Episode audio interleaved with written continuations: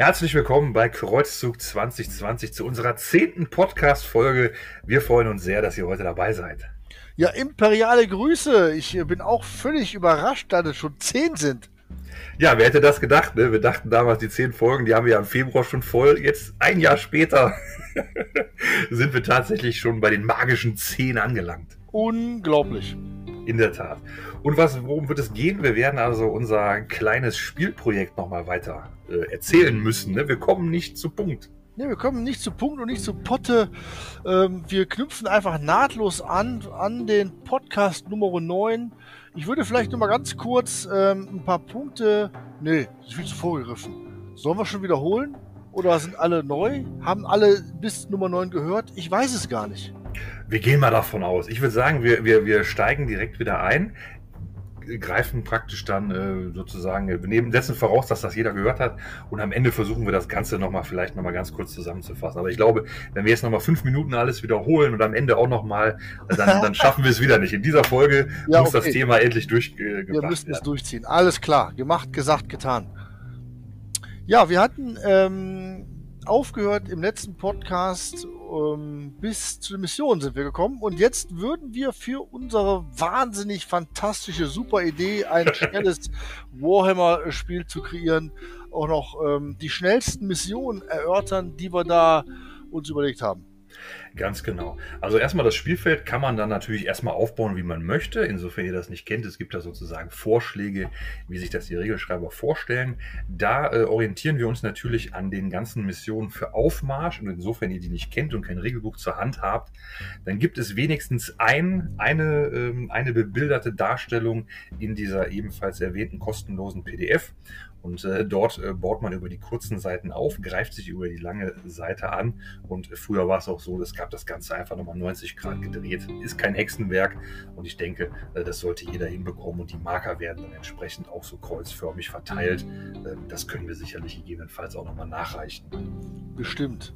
Und wenn man das alles getan hat, äh, im normalen Spiel sucht man sich dann ja Sekundärmissionsziele aus und äh, schreibt die auf und macht sich Gedanken, liest erstmal alles durch. Äh, die ganzen Dinger stehen wieder im extra Buch. Und weil wir ja die Sparfüchse vom Herrn sind, haben wir uns gedacht, ähm, wir machen unsere eigenen Sekundärmissionsziele und die ganz kurz und knackig. Und es gibt nur drei und die kann man auch nur wählen. Da braucht man sich gar keine Gedanken drüber machen. Ganz genau. Also wir haben, wir sind zwar natürlich Fans vom aktuellen äh, Mechanismus, dass es also diese Primär- und Sekundärpunkte gibt und mich würden auch tertiär irgendwelche Killpoints würden mich auch nicht stören. Aber es ist natürlich so, man merkt sofort, wenn man das irgendjemandem erklärt, wie man das Spiel gewinnt. Äh, die Leute haben Fragezeichen in den Augen, die wissen gar nicht, was hier abgeht. Das bedeutet, wir werden jetzt nicht groß unterscheiden, primär, sekundär, was auch immer, sondern wir haben uns drei Möglichkeiten überlegt, wie man Punkte scoren kann. Und da kann man auch nichts auswählen. Das kannst du machen oder auch lassen. Aber mehr gibt's einfach nicht. Genau, um das Spiel zu gewinnen, ist es besser, wenn du natürlich die, äh, die Siegesbedingungen auswählst. Und ich fange einfach mal an mit der allerersten Siegesbedingung die da einfach kurz und knackig heißt Take and Hold. Das sollte eigentlich fast jedem ein Begriff sein, denn da ähm, gibt es ja in den großen Spielen ähm, ja auch quasi um die primär Missionszielmarker. Genau, das ist sozusagen die ganze Kategorie der Primärpunkte, denn das ist einfach ein super schöner, angenehmer Mechanismus.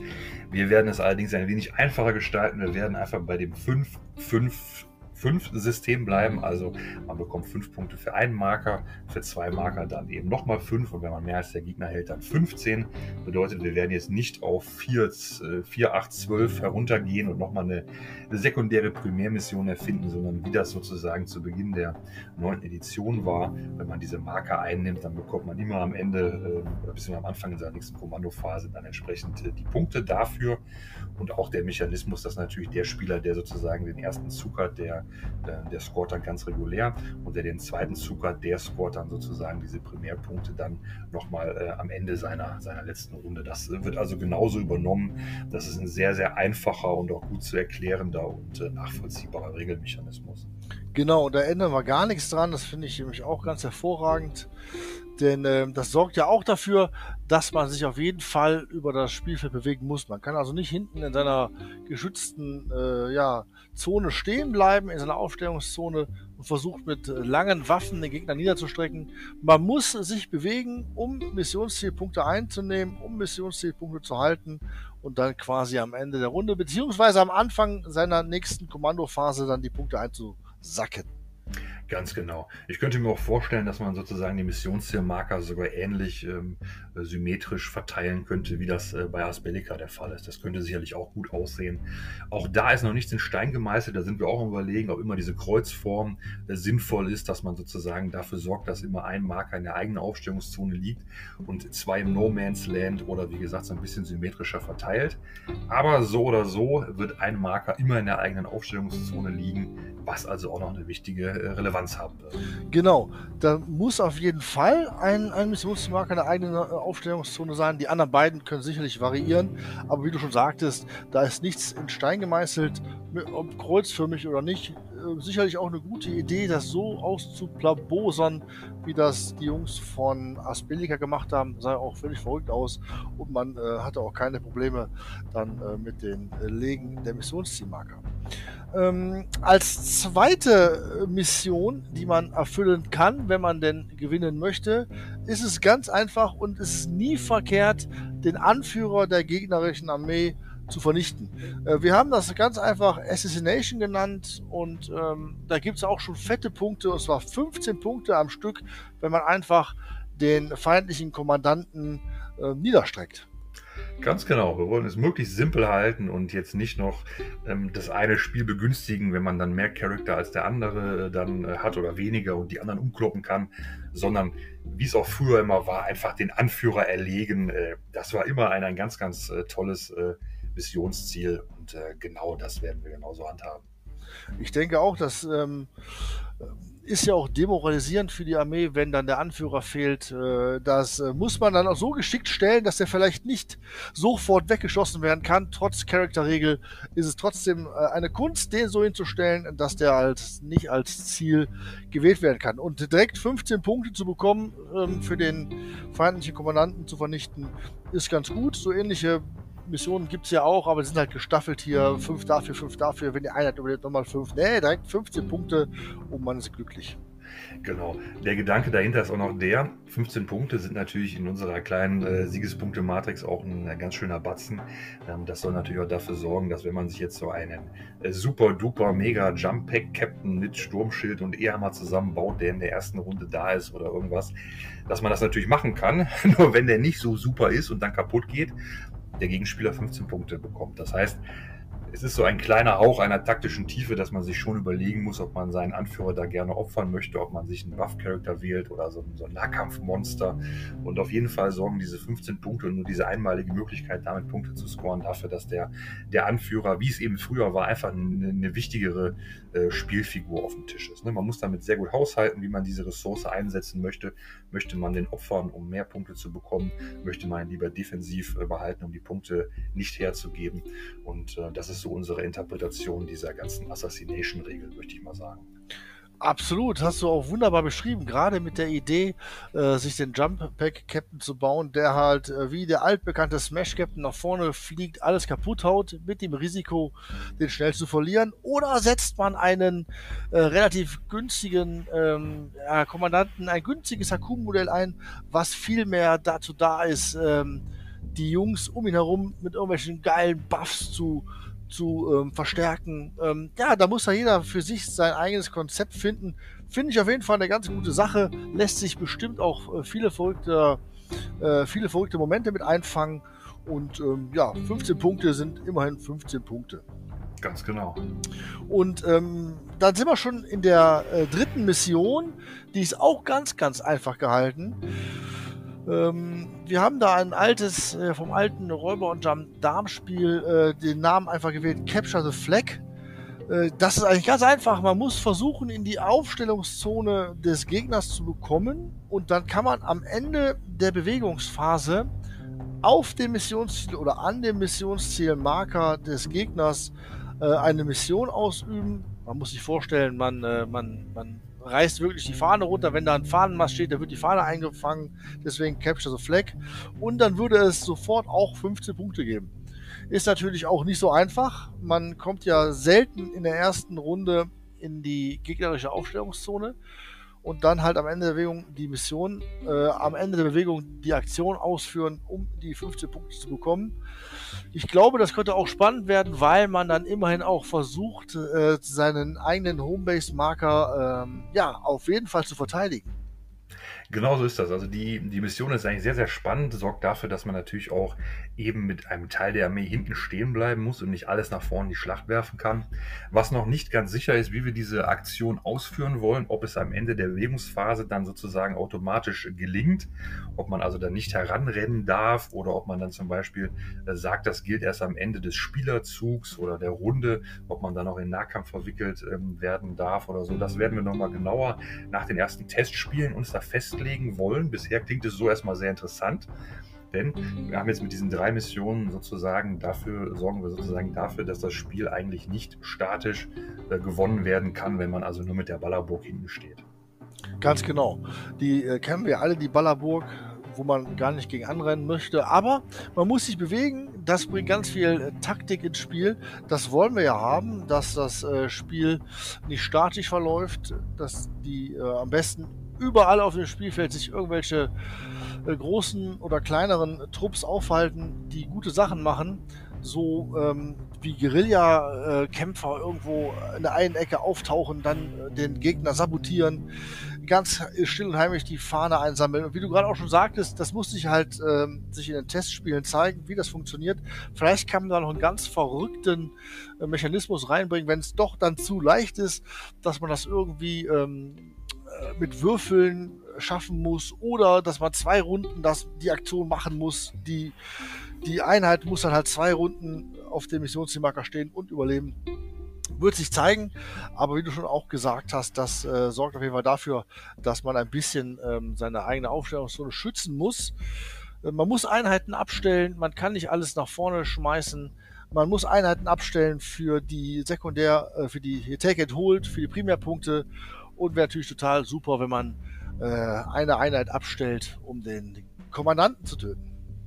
Genau, möglich wäre auch, dass wir dann uns noch überlegen, dass eine OPSEC-Einheit diesen Marker einnehmen muss.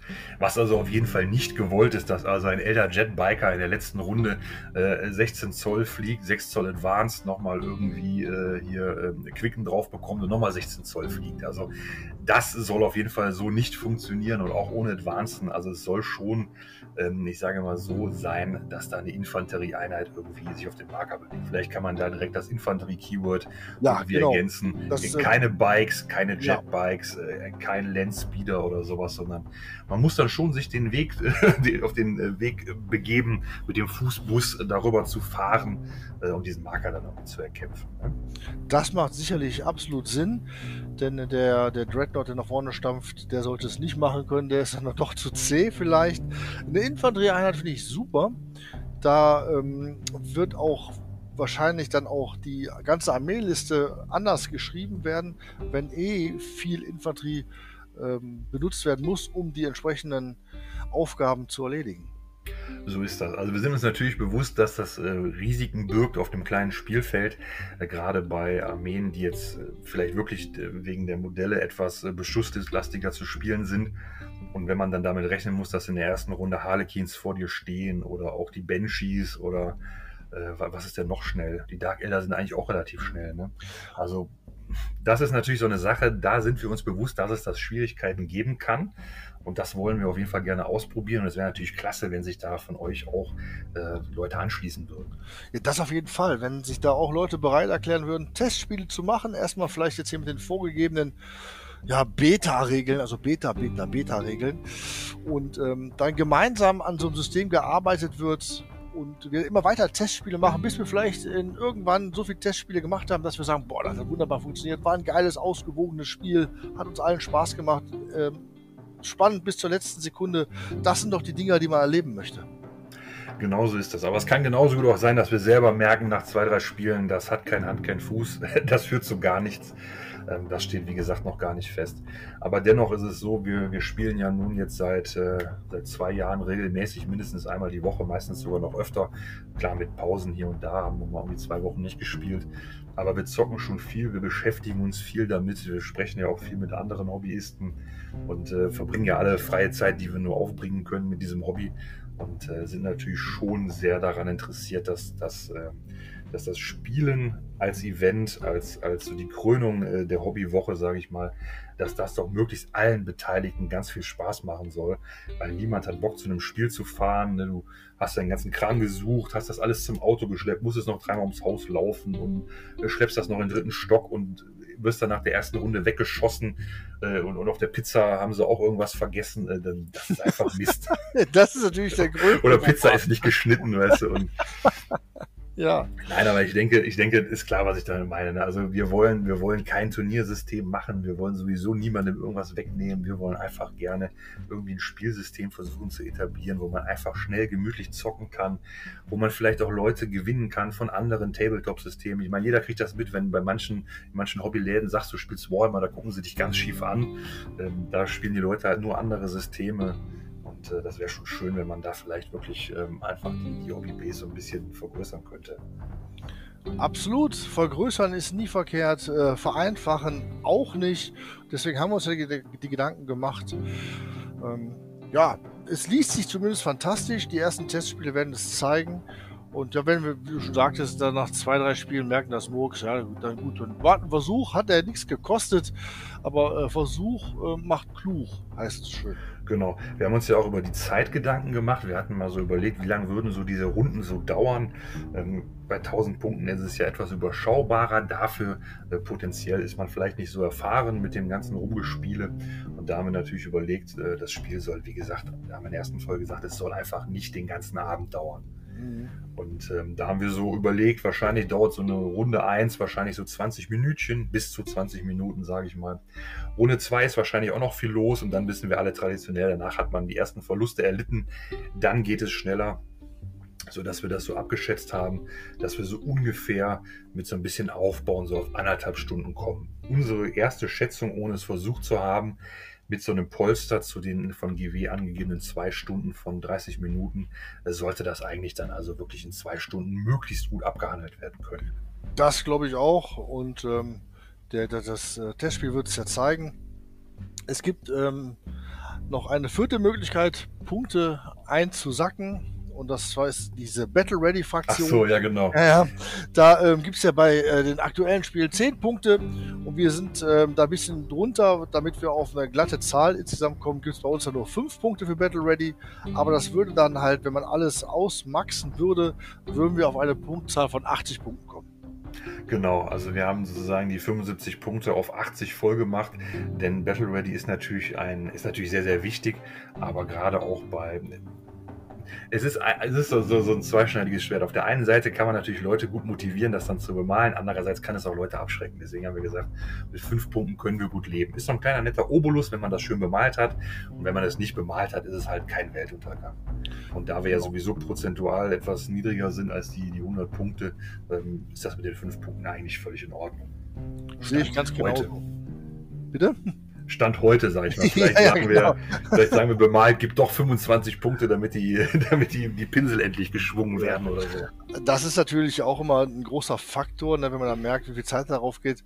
Nach zwei, drei Figürchen kann dem Anfänger schon mal die Lust vergehen. Und warum soll der dann noch bestraft werden, wenn die ganze Armee nicht bemalt ist? Ne? Ganz genau. Aber vielleicht noch eine, eine interessante Sache. Wir hatten ja vor, ich glaube, das ist auch schon wieder bald ein halbes Jahr her, wir hatten ja mal so ein paar 1000 Punkte Spiele zuletzt im ich glaube, das war Sommer, Herbst rum äh, gespielt. Da ging es ja darum, ähm, dass ich ja gerne mal diese Armies of Renown ausprobieren wollte. Ja. Da habe ich dir davon erzählt, fandst du ja auch cool. Und das haben wir ja erstmal auf 1000 Punkten ausprobiert, um zu gucken, wie das so ist. Und ähm, da habe ich mir die äh, Spiele nochmal so angeschaut, was ich da so gespielt habe.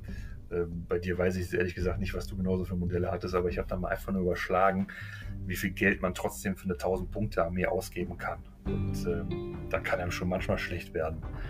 Deswegen denke ich mal, mit den 1000 Punkten, da haben wir schon wirklich äh, hochgegriffen. Ich denke, mehr als 1000 Punkte sollte man auf gar keinen Fall äh, Hobby-Einsteigern zumuten und das gar nicht auch beschreien, sondern 1000 Punkte ist wirklich eine richtig äh, vernünftige Armee, mit der man sehr interessant spielen kann und auch verschiedene Konzepte durchaus spielen kann.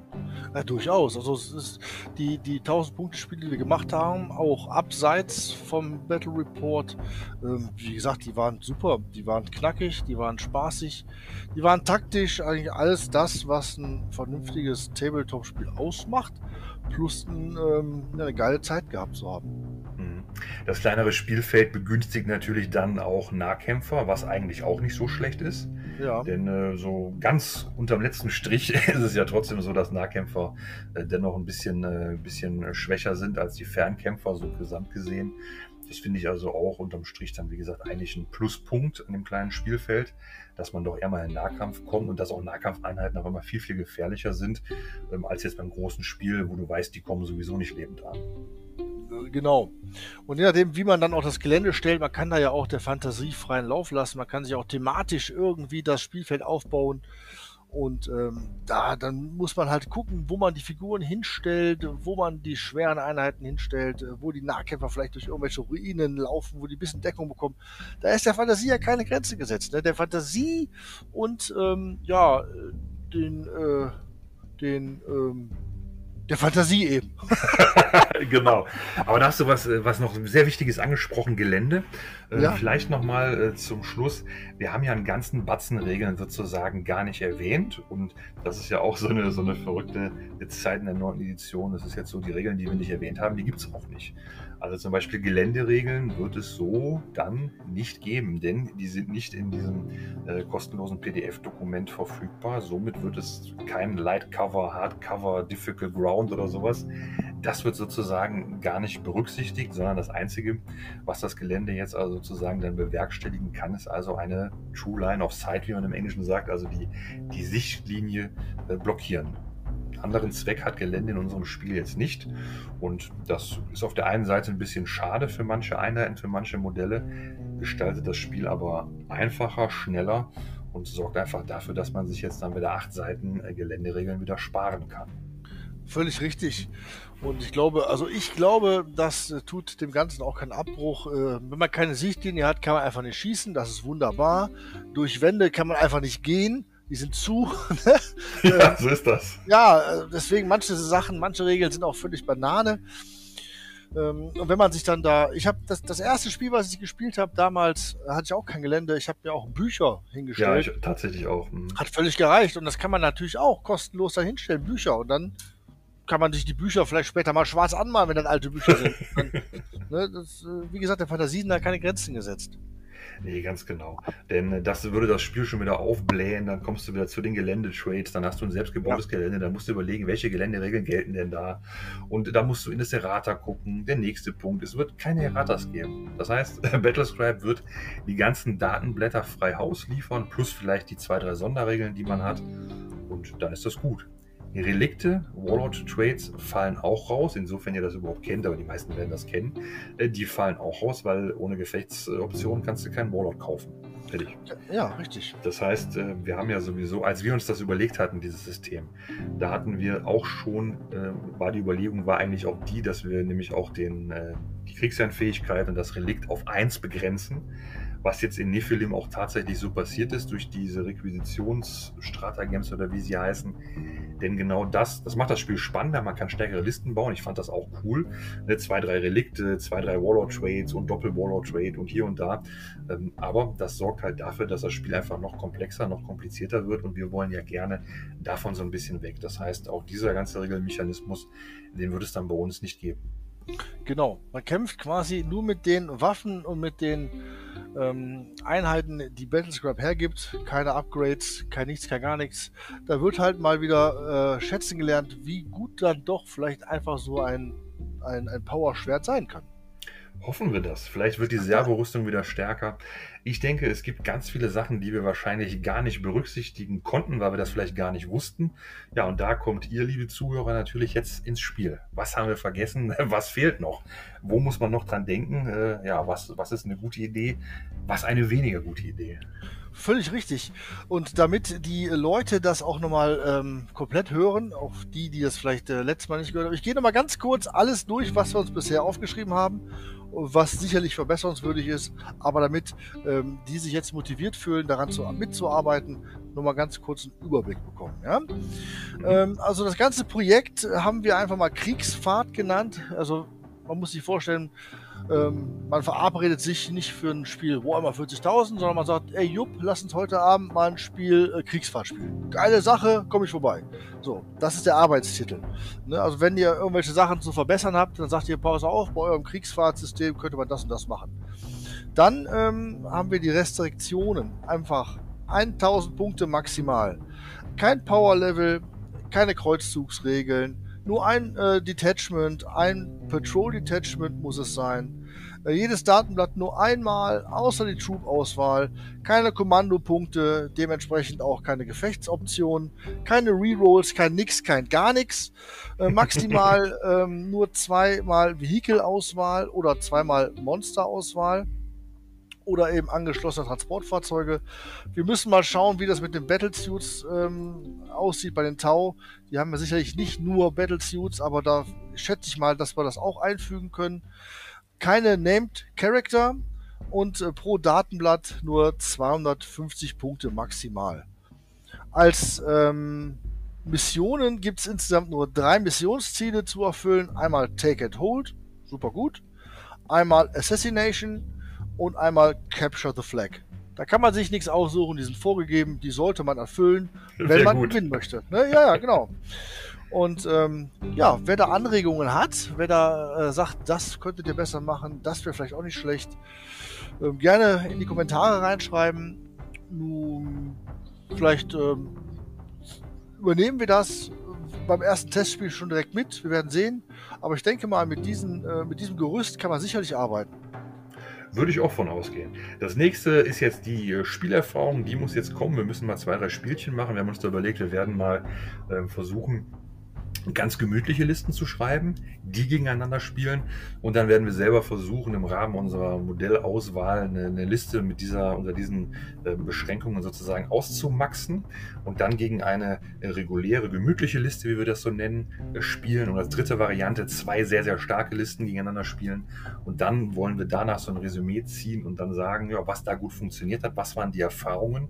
Und ich denke, sobald wir das gemacht haben, melden wir uns hier auch nochmal zu Wort, oder? Äh, auf jeden Fall, auf jeden Fall. Ähm, ich muss aber jetzt schon sagen, du darfst deine Würfel nicht benutzen. ja, da nehme ich ein paar andere Würfel, das kriegen wir doch sicherlich hin. ja, auf jeden Fall. Das machen wir, berichten das. Und ja, wir wollten ja eh auch einen Battle Report davon machen. Ich weiß noch nicht, ob wir davon während der Testphase schon einen Battle Report machen oder halt nach der Testphase. Äh, müssen wir schauen, wie die Zeit es erlaubt. Ne?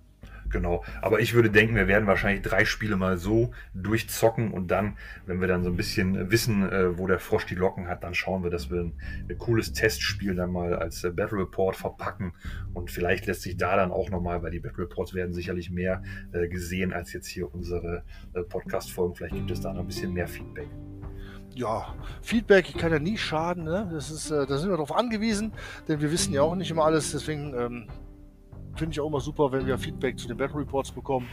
Da muss ich ja mal kurz einhaken. Das ist ja genau so ein äh, Punkt, über den wir schon mal gesprochen haben. Wir sehen ja in den YouTube-Statistiken äh, genau, wer hier wann, wie, wo was zuhört und liest und kommentiert.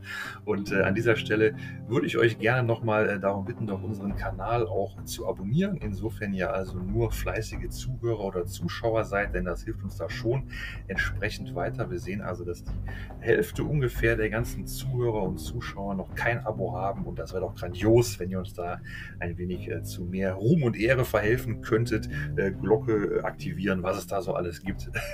das wäre auf jeden Fall prima. Dafür schon mal vielen Dank im Voraus. Ja, da ähm, die weisen Worte vom, vom Grimm kann ich äh, nicht mehr toppen. Wie so oft hat er mich wieder sprachlos gemacht. ähm, ich hoffe, wir konnten euch ein bisschen äh, unterhalten mit diesem äh, neuen Podcast.